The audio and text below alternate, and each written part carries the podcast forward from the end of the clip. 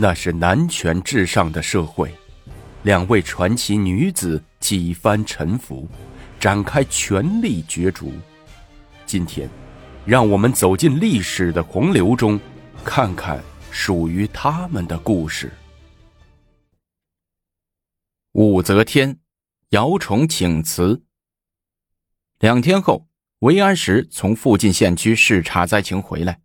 见张易之等人在牢房里锦衣美食，吃喝玩乐，有滋有味的活着。韦宰相勃然大怒，当即下令将朱张剥去锦衣，换上囚服，移于别室关押。而后用车拉着朱张在狱中的豪华用具直奔朝堂。朝堂上，韦安石将那些东西一字摆开，对女皇说：“皇上，您自己看看，张易之几个是蹲监狱吗？”女皇看着那些金银用具、锦被玉酒，还有绘着美人图的檀木屏风，惊讶地说：“谁人把这些奢具送入牢中，乱我法度？”堂堂的三品宰相，下官侍郎宗楚客。韦安石指着堂下的宗楚客，气愤地说：“宗楚客急忙上来叩头跪奏道：‘张氏兄弟一向养尊处优，细皮嫩肉。’”臣怕他们受不了牢狱之苦，故好心而为之。韦安石拱手道：“国家法度堕落于此，怎不令天下人耻笑？臣请对朱张一案速作处理，并把党父二张的宗楚客一并治罪。”皇上，臣冤枉啊！宗楚客跪地哭道：“事情到了这种地步，众目睽睽之下，女皇再也不好不讲理和稀泥了。”决定采取丢卒保车的措施，于是下令道：“张同修贬为岐山城，张长仪贬为博望城，宁向宗楚客左迁为元州都督，充领武道行军大总管。那张易之、张昌期怎么办？”韦安石穷追不舍，一并交由你和唐修景再行拘问。女皇不耐烦地说：“管他耐烦不耐烦。”下了朝，韦安石集合左庶子、宰相唐修景，赶往御史台。到了御史台，韦唐二位宰相在大堂上坐定，连口气也来不及喘。刚要签发提审张易之，就见大门口有两个黄袍内侍飞马赶到，下了马，一路小跑来到大堂上，叫着：“皇上圣旨。”韦安石等人不敢怠慢，急忙跪地听旨。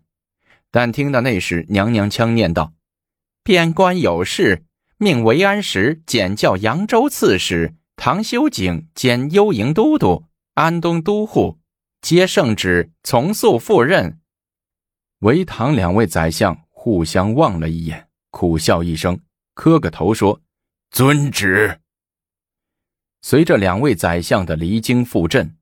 对二张的拘问不了了之，二张也随之无罪释放。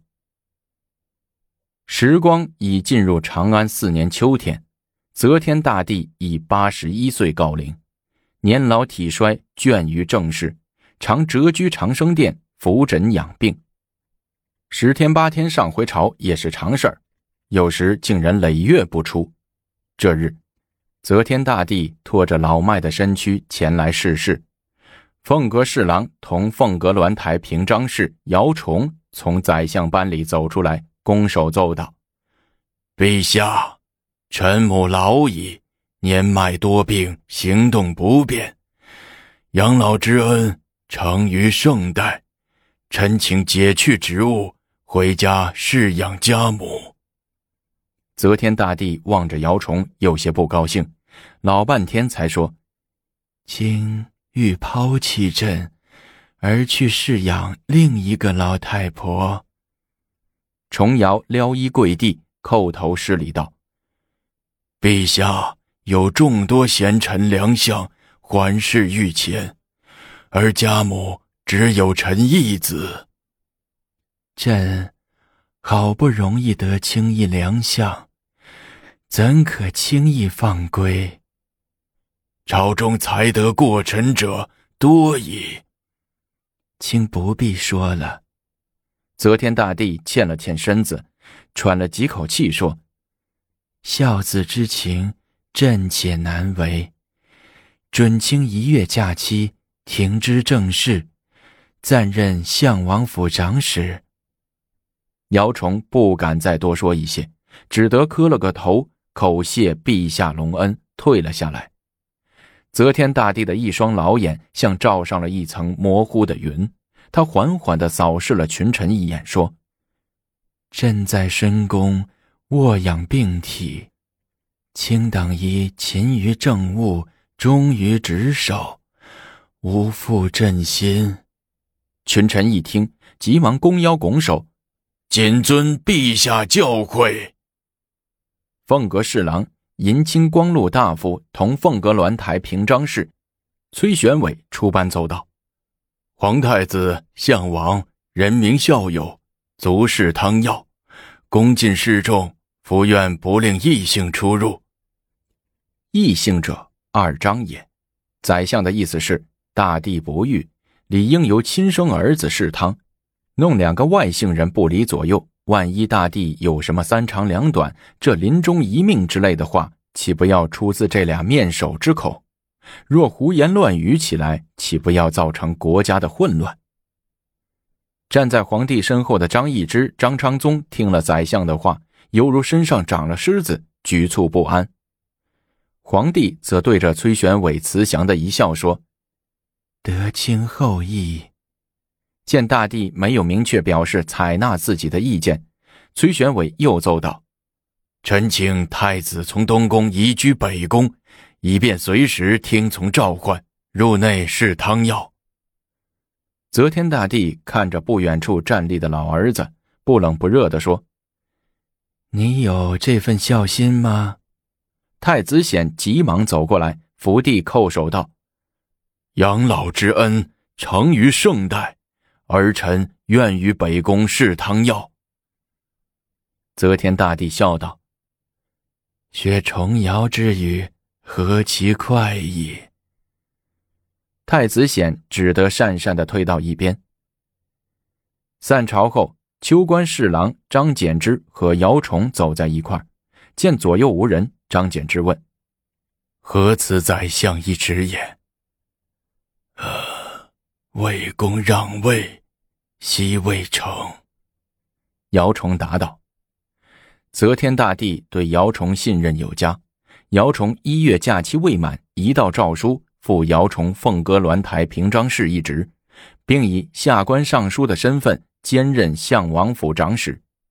任命一出，相王李旦非常高兴，在相王府大摆酒席为姚崇庆贺。相王举杯道。”请以尚书身份兼任我相王府长史，是我相王府的荣耀啊！姚崇笑笑，不置一词。席上的张柬之看出苗头，席间悄悄的问：“公不愿为下官尚书？”“非不为也，奈何瓜田李下，恐为人所及。”姚崇答道。再一天。则天大帝临朝，姚崇上奏道：“臣是相王，不宜点兵马，恐不益于王。”则天大帝不以为然，说：“有朕为卿做主，谁敢说一个不字？”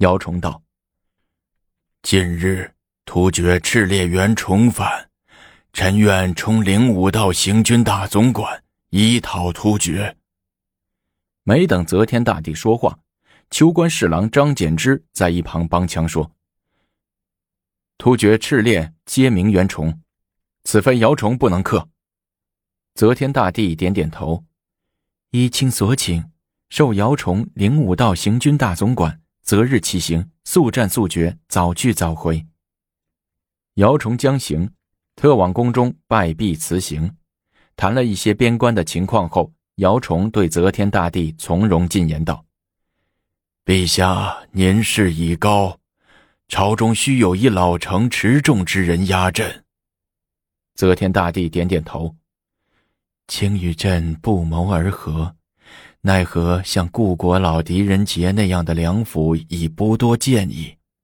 姚崇这才推出他心中的目的，拱手向女王说：“张柬之臣厚有谋，能断大事，且其人已老，为陛下急用之。”则天大帝说：“昔故国老，亦向臣数度见之，奈何他政绩平平，向无建树，又无谏言，且年已八旬，朕。”所以不用之。姚崇拱手道：“张柬之为人不偏不倚，从不拉帮结派。简之为相，可以很好的处理各方面的关系，使大事化小，小事化了，为陛下分忧。”则天大帝点点头，这点他倒也是个人才。朕见他既不惹一支昌宗，也不惹武氏诸王，和朝臣们也相处的挺好。为陛下急用之，姚崇叩首道：“好，就依卿所请，拜张柬之为秋官侍郎，同凤阁鸾台平章事。”张柬之虽为相，该有麻烦事儿还有麻烦事儿。这天，则天大帝拖着老迈之躯，刚刚在朝堂上坐定，御史大夫李成家手拿几张纸上来奏道：“今有徐州人杨元嗣投鬼上书，所言皆非常事变，臣不敢不以闻。”念，大帝命令道：“杨元嗣上书告状曰：春宫侍郎张昌宗找术士李弘泰占相。”洪泰言长宗有天子相，劝于定州造佛寺，则天下归心。另外，李成家说着，又拿出几张纸。另外，外间屡有人为飞书及骗庞其通衢，言一之兄弟谋反。如此言之凿凿的谋反大事，则天大帝却不以为然，回头冲着二张兄弟笑道：“你俩。”又惹事了，张易之、张昌宗忙过来叩首道：“呃，陛下，这是诬陷，彻底的诬陷呐！是有人看到俺俩兄弟日夜侍奉圣上，心里嫉妒啊！”新任凤阁鸾台侍郎同凤阁鸾台平章事韦承庆是个小结巴，也上来帮腔说：“呃，是是是啊，呃，飞书告人国国有长进。”历历历来是无实之人，误行忏悔，搅搅乱君臣之之道也。御史中丞桓彦范上前奏道：“告者有名有姓，言之凿凿。且月前张易之以京城大德僧十人配定州司治寺，僧等意却苦诉，人人皆知。若不按查此等谋反大案，”臣恐天下人心生变。